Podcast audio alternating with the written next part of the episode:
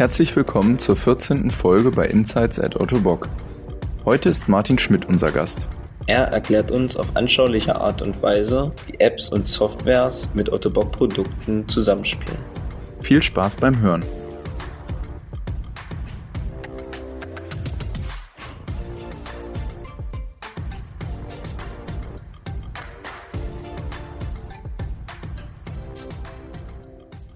Hallo Martin, herzlich willkommen und vielen, vielen Dank, dass du dir heute die Zeit genommen hast, hier unser Gast zu sein in der 14. Folge des Podcasts.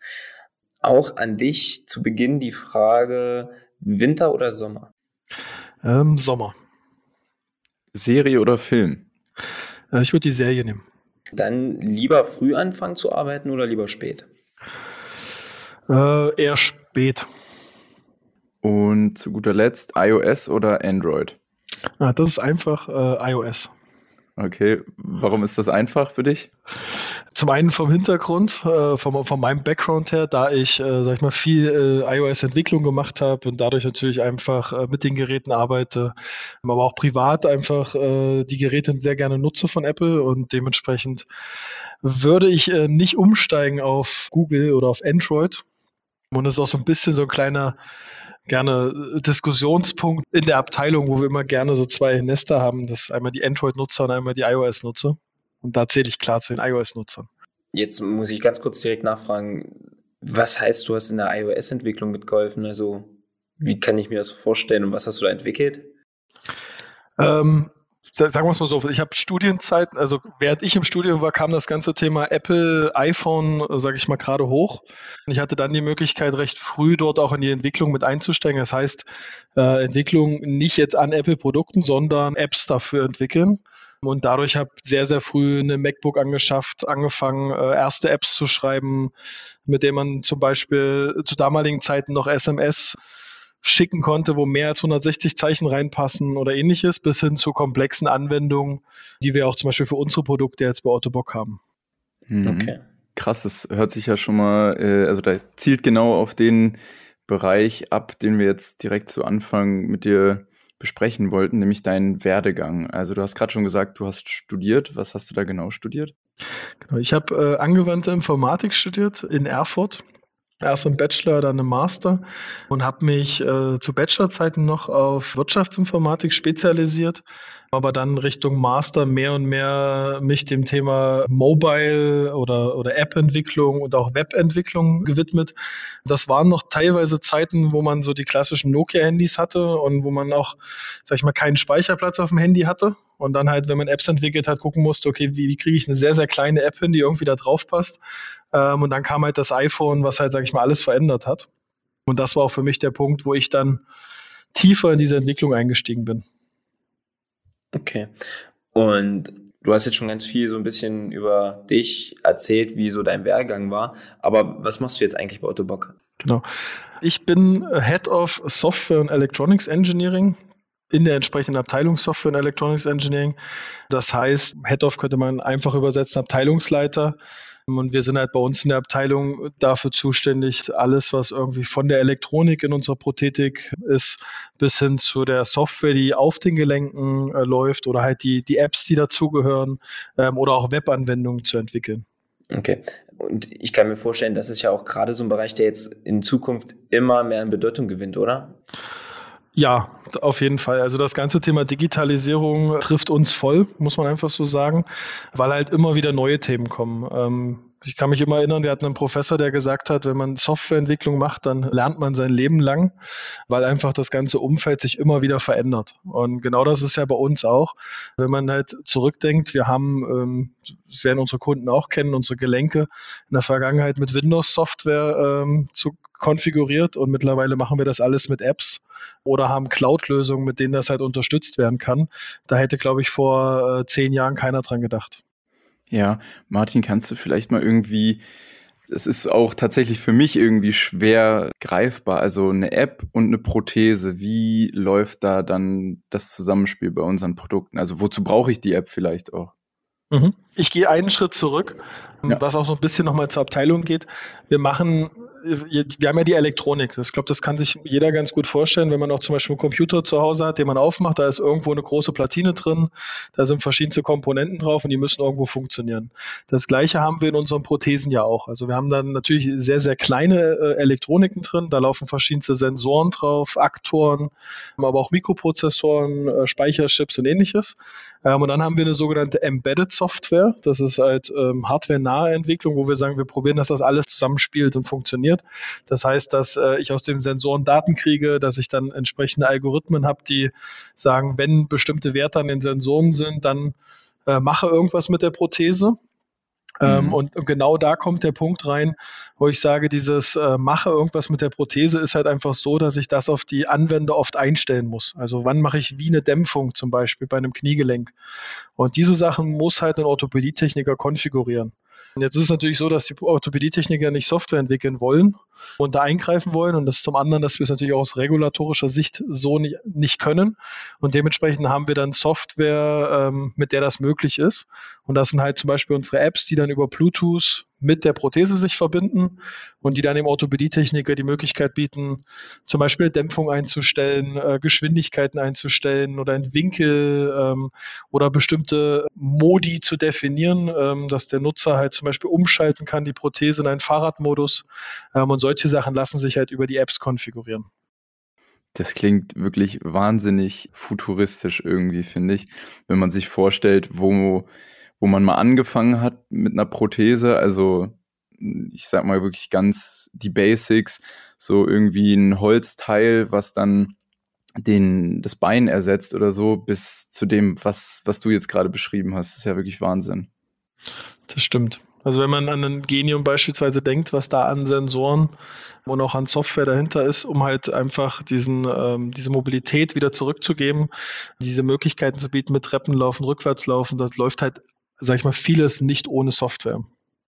Okay. Ja. Aber da würde mich einfach mal so interessieren, denkst du, da wird es irgendwann in Zukunft mal einen Punkt geben, wo man sagt, okay, jetzt kann man nichts mehr weiterentwickeln?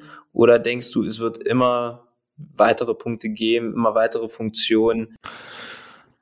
Ja, also ich glaube, dass, dass so ein Ende ist da aus meiner Sicht erstmal nicht in Sicht. Also das wird immer wieder Neues kommen, das wird sich weiterentwickeln. Ähm, das Ganze wird kleiner, Prozessoren werden performanter, ähm, so dass man einfach viel, viel mehr machen kann. Ähm, also wenn ich beispielsweise gerade an unsere Gelenke im Markt denke und an die neuen Gelenke, die wir entwickeln, da haben wir Mikroprozessoren drin, die haben eine Leistung, äh, wenn wir das damals gehabt hätten, könnten wir schon viel, viel mehr. Das hatten wir einfach nicht.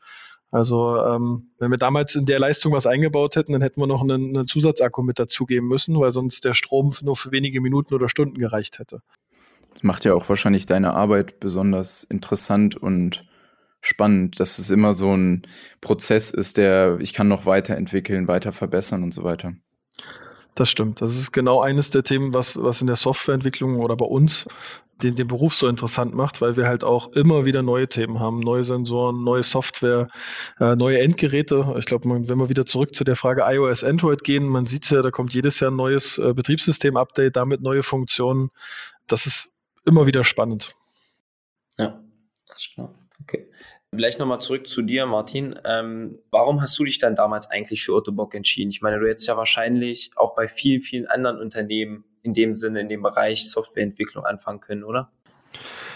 Ja, tatsächlich ist es aktuell sogar so, dass wir deutschlandweit, äh, glaube ich, mehrere tausende offene Stellen in dem Bereich haben, also dass man sich fast aussuchen kann, wo man hingehen will. Für mich ist es tatsächlich so, ich komme aus der Region, also ich bin äh, in der Nähe von Duderstadt äh, geboren, bin, sage ich mal, im, im Blut ein Eichsfelder. Und es war halt einfach der Punkt äh, zu sagen, gerne irgendwo in der Region bleiben, wo man Familie, Freunde hat. Und ich muss tatsächlich gestehen, mir war äh, zu Studienzeiten gar nicht bewusst, dass Otto Box so tief Softwareentwicklung macht und dass da so viel hintersteckt und hätte mich eigentlich nie bei Otto Bock beworben und habe dann eigentlich, nachdem ich an verschiedensten Stellen gearbeitet habe, über einen Bekannten erfahren, dass Otto Bock einen App-Entwickler sucht und habe dann halt äh, damals Initiative ergriffen und mich beworben und zum Glück hat es geklappt. Okay. Ja, Martin, dann äh, lass uns doch nochmal über deine Abteilung sprechen. Ähm, was haben wir da so für, für unterschiedliche Personen mit äh, den jeweiligen Hintergründen sitzen in der Abteilung? Ähm, das ist bei uns tatsächlich sehr bunt gemischt. Also wir sind jetzt nicht die Klassiker, wo man sagt, wir haben hier nur Informatiker oder äh, nur Orthopädietechniker, sondern es ist bei uns tatsächlich so, wir haben von, von sehr vielen Bereichen was dabei. Also wir haben bei uns die klassischen Informatiker, wir haben Elektrotechniker, wir haben Medizintechniker, wir haben äh, Mechatroniker im Bereich, wir haben auch Orthopädietechniker in der Abteilung, ähm, was halt ein sehr, sehr breites äh, Spektrum äh, anbietet, was aber auch gut ist, weil genau das macht es halt aus, um in der Produktentwicklung halt in die verschiedensten Bereiche und Themen reinzuschauen. Und wir sind halt Forschung und Entwicklung und zu uns gehört halt auch das Thema dazu, so Technologie-Scouting. Das heißt, äh, wenn zum Beispiel Apple eine neue Smartwatch rausbringt, dass man einfach sagt, wir schauen uns die mal an. Was kann die, was könnten wir dafür machen, was könnte man daraus ableiten für neue Produkte? Und das macht es halt einfach, glaube ich, sehr, sehr spannend ähm, bei Autobock oder auch für ähm, für die Kollegen halt da neue Themen auszuprobieren und wo wir natürlich auch immer gucken, ob wir beispielsweise Studenten, ähm, Abschlussarbeiten äh, oder ein Praktikum auch irgendwie jemanden finden können, ähm, der da Interesse hat, halt mal was auszuprobieren. Okay, und deine Antwort klang jetzt ganz klar danach, dass wenn man Interesse hätte, bei dir irgendwie im Team mal anzufangen, dass man da auf jeden Fall nicht so einen typischen Arbeitsalltag hat, oder? Weil du gerade gesagt hast, man hat eben viele Möglichkeiten, Neues auszuprobieren. Genau, nee, das, das haben wir nicht. Und wenn jemand Interesse hat, äh, kann man sich gerne äh, bei Autobock melden.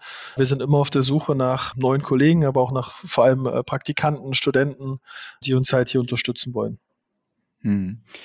Wie kann man sich denn die, die Arbeit an so einem ja, Projekt, sage ich jetzt einfach mal, vorstellen? Also gibt es dann irgendwie eine Idee, wir wollen jetzt so und so eine Software entwickeln und dann wird probiert und ausprobiert und wieder neu das äh, in Angriff genommen. Wie, wie entsteht sowas? Zum Teil. Also man sagt immer so schön, wir brauchen irgendwo ein Problem, was wir lösen können was immer so der Anfang ist, aber es kann da aus verschiedensten Richtungen eine Idee kommen, wo man sagt, wir wollen da und da mal was Neues machen. Da kommt einiges aus unserer Abteilung heraus, einfach weil wir uns mit den Themen beschäftigen und dann überlegen, was möglich ist. Aber wir sprechen halt auch mit Anwendern oder mit Orthopädietechnikern, um halt zu hören, was, was will der Markt eigentlich. Mhm. Und dann gehen wir Stück für Stück vor, dass man sagt, okay, wir machen erste Konzepte. Das heißt, man fängt auf ein Blatt Papier wirklich mal einfach mal aufzumalen. Wie könnte zum Beispiel so eine App aussehen? Was könnte die, könnte die machen? Wie könnte so ein Ablauf sein? Holt sich dann schon mal ein Feedback ein und würde dann immer Stück für Stück weitergehen Richtung ersten Prototypen, Funktionsmustern bis hin, dass man sagt, okay, wir entwickeln am Ende daraus ein Produkt und bringen das dann halt in die üblichen Doors zum Beispiel. Mhm. Okay. Was mich auch persönlich so ein bisschen interessieren würde, ist, Martin, wenn ich Forschung und Entwicklung höre, ist das für mich immer so eine Abteilung, wo ich ungern nachfrage, ja, was macht ihr eigentlich? Weil Forschung und Entwicklung ist immer so ein geheimes Thema. Wie ist das für dich? Bei dir ist das ja wahrscheinlich auch so, dass wenn ihr gerade an der Software arbeitet, dann ist das ja wahrscheinlich für euch im Team erstmal ein Thema, aber ihr wollt damit noch nicht nach außen gehen, um vorzubeugen, dass vielleicht andere auf diese Idee kommen. Ist das für dich manchmal auch schwierig, da so wenig wie möglich über deine Arbeit zu berichten, obwohl du es wahrscheinlich aber auch gerne machen würdest?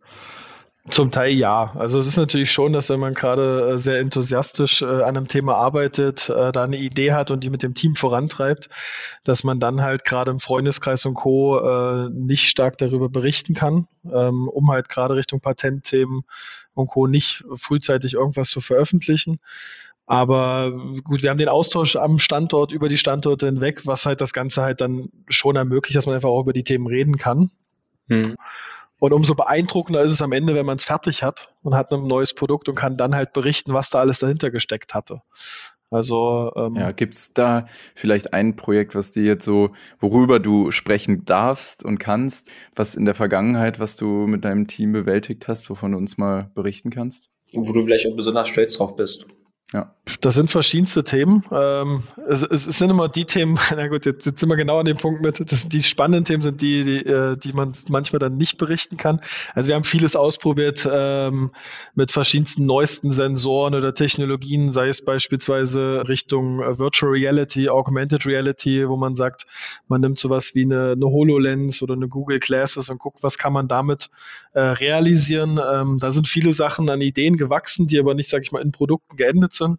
Aber wir haben zum Beispiel auch mit dem 3D-Laser Poster ein Produkt ja auch auf dem Markt, äh, was somit das erste war, wo ich eingestiegen bin bei Autobock, wo ich mitentwickelt habe, wo wir einfach äh, zu dem damaligen Zeitpunkt auch was Neues hatten, weil das ist ja auch äh, Augmented Reality, das heißt, wir haben Kraftmessplatten, über die wir messen und wir haben Kameras, wo wir ein Bild machen von dem Anwender und wir dann auf dem Tablet das Ganze kombiniert anzeigen. Das heißt, ich sehe das Bild des Anwenders und sehe die Werte aus den Kraftmessplatten im Bild eingezeichnet. Ja. Ähm, das ist halt einfach Jetzt. ein sehr, sehr beeindruckendes äh, Produkt und äh, ja. Mhm. Jetzt muss ich gerade einmal kurz äh, beichten, dass ich nicht direkt weiß, was für ein Produkt du meinst und was, was es genau sozusagen für einen Mehrwert für uns bei Autobock hat. Ja, das, das, das Problem ist, äh, ja, oder, oder das kann ich verstehen. Ähm, das 3D-Laser Poster ist halt nicht das, die klassische Prothese oder Orthese, sondern was wir ja auch bei Autobock machen, sind Messgeräte, äh, die den Orthopädietechniker unterstützen, also Werkzeuge, wenn man es so nimmt, oder auch Maschinen, die irgendwo dann in den Orthopädiewerkstätten stehen.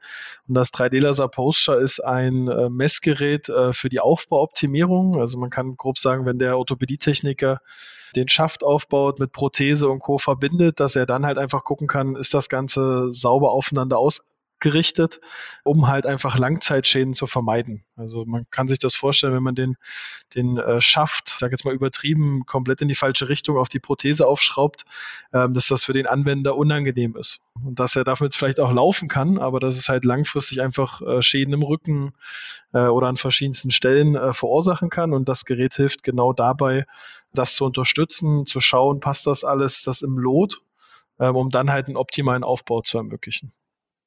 Okay, verstehe. Ähm, also wir gehen heute so ein bisschen quer durch die Fragen durch, fällt mir gerade auf. Aber mir kommen irgendwie nach und nach immer wieder andere Fragen.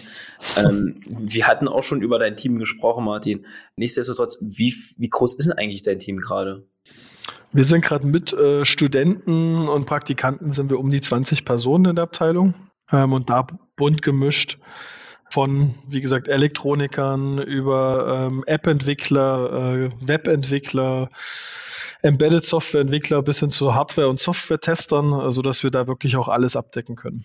Okay, und wenn die Berufsvielfalt bei dir im Team so groß ist, ist das dann auch so, dass von Ursprung der Idee bis hin zur Umsetzung alles bei dir in der Abteilung stattfindet? Äh, nee, also da sind wir immer noch, ähm, also wenn es zum Beispiel um eine App geht, kann man sagen, ja, vielleicht, da könnte ein Großteil, aber wir haben schon sehr, sehr viele Schnittstellen zu anderen Bereichen. Sei es zum Beispiel, wenn es Richtung Anforderungsmanagement geht, äh, wo wir dann entsprechend mit den Kollegen arbeiten, mit Projektmanagement, äh, aber auch sehr, sehr viel halt mit Marketing, mit dem Produktmanagement, mit unseren Orthopädietechnikern, um halt einfach wirklich regelmäßig, gerade bei den Apps sehr, sehr wichtig, Feedback halt von, von unseren ähm, Nutzern einzuholen. Also man kann sich das klassisch vorstellen, wir implementieren, blöd gesagt, einen Button, der irgendwas macht und fragen danach mit, macht das für dich Sinn und, und, und würdest du das so nutzen, um halt einfach wirklich am Ende die äh, optimalste äh, Lösung für den Endanwender zu haben. Okay, ja, verstehe. Und wie, wie du ges bereits gesagt hast, seid ihr auch immer auf der Suche nach neuen Kolleginnen und Kollegen. Vor allem mit dem Hintergrund, dass äh, bei den Themen, von denen du berichtet hast, die ihr noch so angehen wollt in der nächsten Zeit. Genau. Also wir sind, ich, ich würde einfach mal behaupten, über das ganze Thema Digitalisierung wird über die Jahre immer mehr und mehr kommen. Das heißt, wir sind immer auf der Suche äh, nach neuen Themen und vor allem äh, sehr gerne auch an, an Abschlussarbeiten haben wir ganz, ganz viele Themen, also wo wir halt äh, ja was anbieten können und wo wir auch in der Vergangenheit viele Kollegen in der Abteilung haben, die halt als Student bei uns ihre Abschlussarbeit geschrieben haben und danach dann halt bei Autobock zum Beispiel geblieben sind. Ja. Mit Blick auf die Zeit, Martin, ähm, würde ich sagen, würden wir mit dir auch nochmal gerne unser Format aufgreifen. Und zwar fragen wir uns bei dir, was wären denn so drei Dinge, die du in deinem privaten Umfeld gerne irgendwie weiterentwickeln würdest oder weiterentwickelt hättest? Mhm. Das ist eine gute Frage. Ähm, ich bin Vater von, von zwei Kindern mit zwei und vier Jahren. Das heißt, die Kinder sind bei mir gerade das, was, äh, oder die Familie, was im Mittelpunkt steht ähm, und die sich, sag ich mal, stetig ja weiterentwickeln. Ähm, das heißt, das wäre so der erste Punkt, der mir gleich erstmal einfallen würde, wo ich sage, einfach die, das ganze Familienleben, das Drumherum, die Entwicklung der Kinder ist so der, der erste Punkt. Dann ist es bei uns so, dass wir aktuell zur Miete wohnen. Das heißt, der Schritt zum Eigenheim hin, ein Haus bauen oder kaufen, ähm, wäre so ein größeres Projekt, was ich, glaube ich, nochmal weiterentwickeln würde oder was machen. Und dann muss man natürlich sagen, äh, auch wenn ich mittlerweile Abteilungsleiter bin, äh, den Softwareentwickler kriegt man nicht raus. Das heißt, es gibt immer irgendwo die kleineren äh, Softwareprojekte, die man gerne weiter vorantreiben will. Und da ist es bei mir so, dass ich seit Jahren an einer ähm, Wetterstation arbeite, Messdaten über Jahre jetzt schon erfasse ähm, und die dann auch nutze oder nutzen möchte, um äh, automatisiert damit entsprechend äh, Haus, Garten oder ähnliches zu steuern, also Bewässerungsanlagen und ähnliches.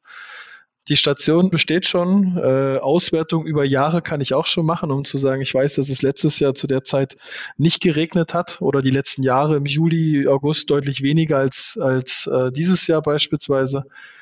Aber um dann noch einen Schritt weiter zu gehen, zu sagen, okay, ich kann auch damit dann meine Pflanzen bewässern, das ist halt noch so ein Projekt, was parallel läuft.